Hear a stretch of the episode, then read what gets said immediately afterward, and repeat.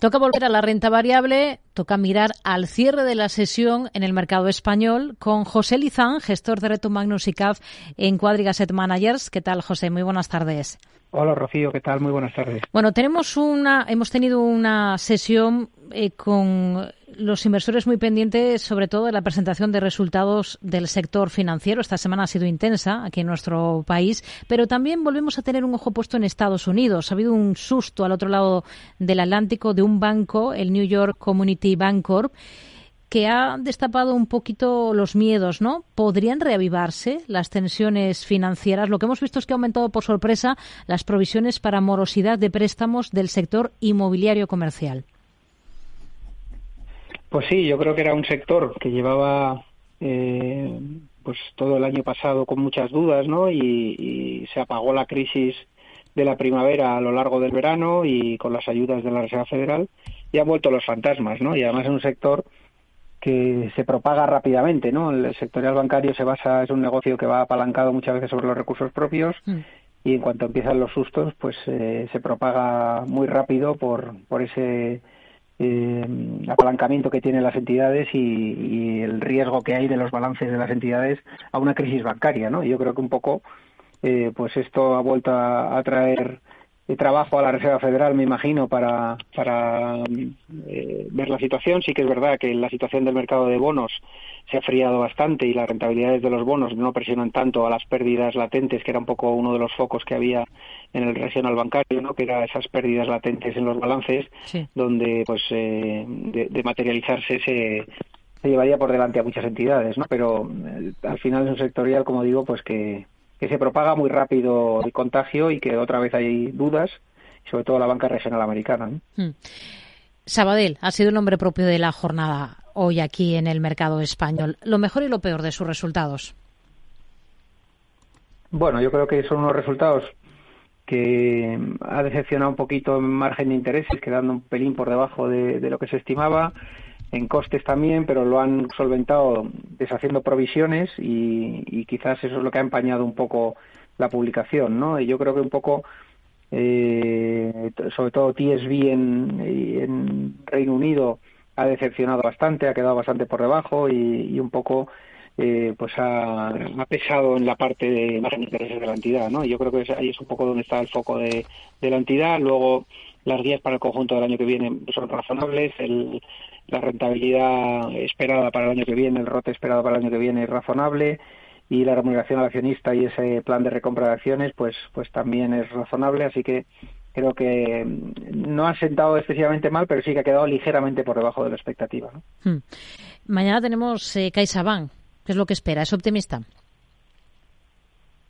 Bueno, pues yo creo que va a ir un poco en línea, ¿no? Parece que la banca en general, y lo mejor de la banca ya lo hemos visto, ¿no? Yo creo que, estamos empezando a ver eh, cómo el volumen de créditos empieza a enfriarse, estamos empezando a ver cómo los depósitos pues empiezan a repuntar, ¿no? Y sí que es verdad que, que, las entidades todavía no están especialmente caras y que la morosidad todavía no ha aparecido, ¿no? Pero sí que parece un poco pues que, que probablemente los momentos más dulces de las entidades hayan quedado atrás mm. y entidades como BBVA o Santander, que han estado más expuestas a mercados internacionales con mucho crecimiento, pues lo han hecho mejor, ¿no? Yo creo que los bancos domésticos mm. pues están dejando notar más, ya lo vimos en Bankinter, hoy en Sabadell y probablemente en Caixa mañana.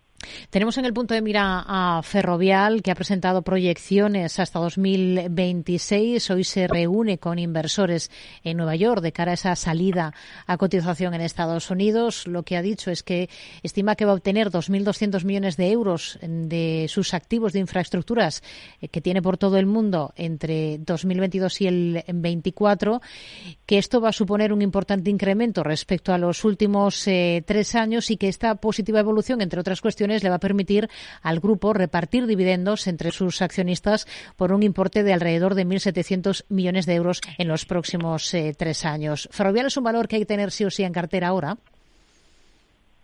Bueno, yo creo que ha sido un poco decepcionante quizás la presentación porque ha sido más descriptiva del mercado americano y la potencialidad del mismo y de su negocio, ¿no?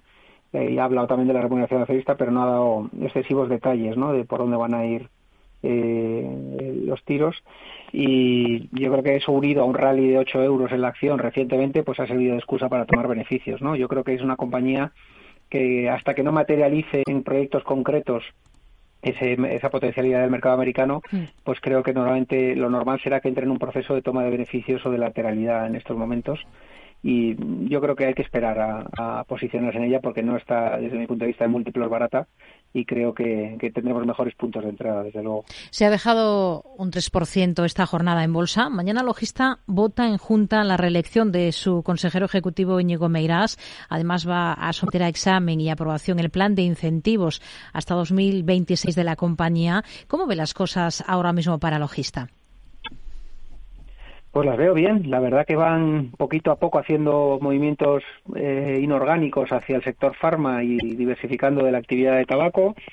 Todo el tema regulatorio pues parece que se está despejando y la verdad que la compañía, las últimas publicaciones de resultados van todas en la buena dirección y es una compañía que no vemos excesivamente cara ¿no? y, que, y que creemos que sigue haciendo un mix de crecimiento orgánico e inorgánico y que mm, además todo el tema de cerarrillos especiales pues está empezando a, también a, a generarle rentabilidad y la normativa les favorece y yo creo que es una compañía pues que lo está haciendo bien en bolsa y que probablemente siga haciéndolo bien en los próximos trimestres. En el continuo, Ecentis, dos días de fuertes alzas desde que regresase a cotización, dos siguientes de bajadas, hoy por ejemplo la caída de más del 11%. ¿Miraría al valor en esta nueva etapa? Bueno, yo creo que al final es una compañía reestructurada en la que se ha quedado cotizado una división muy pequeñita, apenas 20 y pocos millones de euros en ingresos, y sobre la que se quiere construir una compañía que sea líder en servicios auxiliares para el sector de infraestructuras, ¿no? Pero hay que construirlo, ¿no? Entonces yo creo que eso hace falta tiempo, hace falta ver por dónde va el management y, y qué van incorporando al grupo y cómo lo van haciendo y si van incorporando actividades rentables y, y desde luego es muy pronto y la capitalización actual pues está descontando un futurible que todavía no es una realidad, ¿no? Desde mi punto de vista. Entonces yo creo que, hay que esperar tiempo y, hace falta eh, ver cosas concretas. Y otro valor pequeño, en este caso Duro Felguera, ha aprobado el aumento de capital a CNMV y las nuevas acciones van a cotizar desde el 29 de febrero, finales de este mes. ¿Sería un valor en el que ahora pues volvería a mirar, eh, miraría al decano de la Bolsa Española, como es Duro Felguera? Bueno, yo creo que son historias de reestructuración en un momento de estrés financiero enorme. Eh, son muy difíciles de prever porque al final son muy líquidos y normalmente cuando salen de cotizar pues suele haber movimientos muy, como está pasando en Ecentis, ¿no? Movimientos muy espasmódicos y con mucha virulencia en uno y otro sentido y yo creo que hay que, que hay que darle mucho tiempo. Rehacer un equity story es muy complicado, ¿no? Y, se tarda mucho tiempo. Lo estamos viendo en el caso de OHL, por ejemplo, o lo que le está costando a SACIR volver a ganarse la credibilidad del mercado. Y yo creo que hace falta todavía dejarles tiempo, ¿no? Dejarles tiempo para ver pues los nuevos management, los nuevos planes y cómo se van cómo se van ejecutando, pero tardará bastantes años desde mi punto de vista en, ser reflotada y, en ganarse la credibilidad de la comunidad inversora. ¿no? José Lizán, gestor de Reto Magnus y CAF en Quadriga Managers. Gracias. Muy buenas tardes. Igualmente a todos. Un saludo.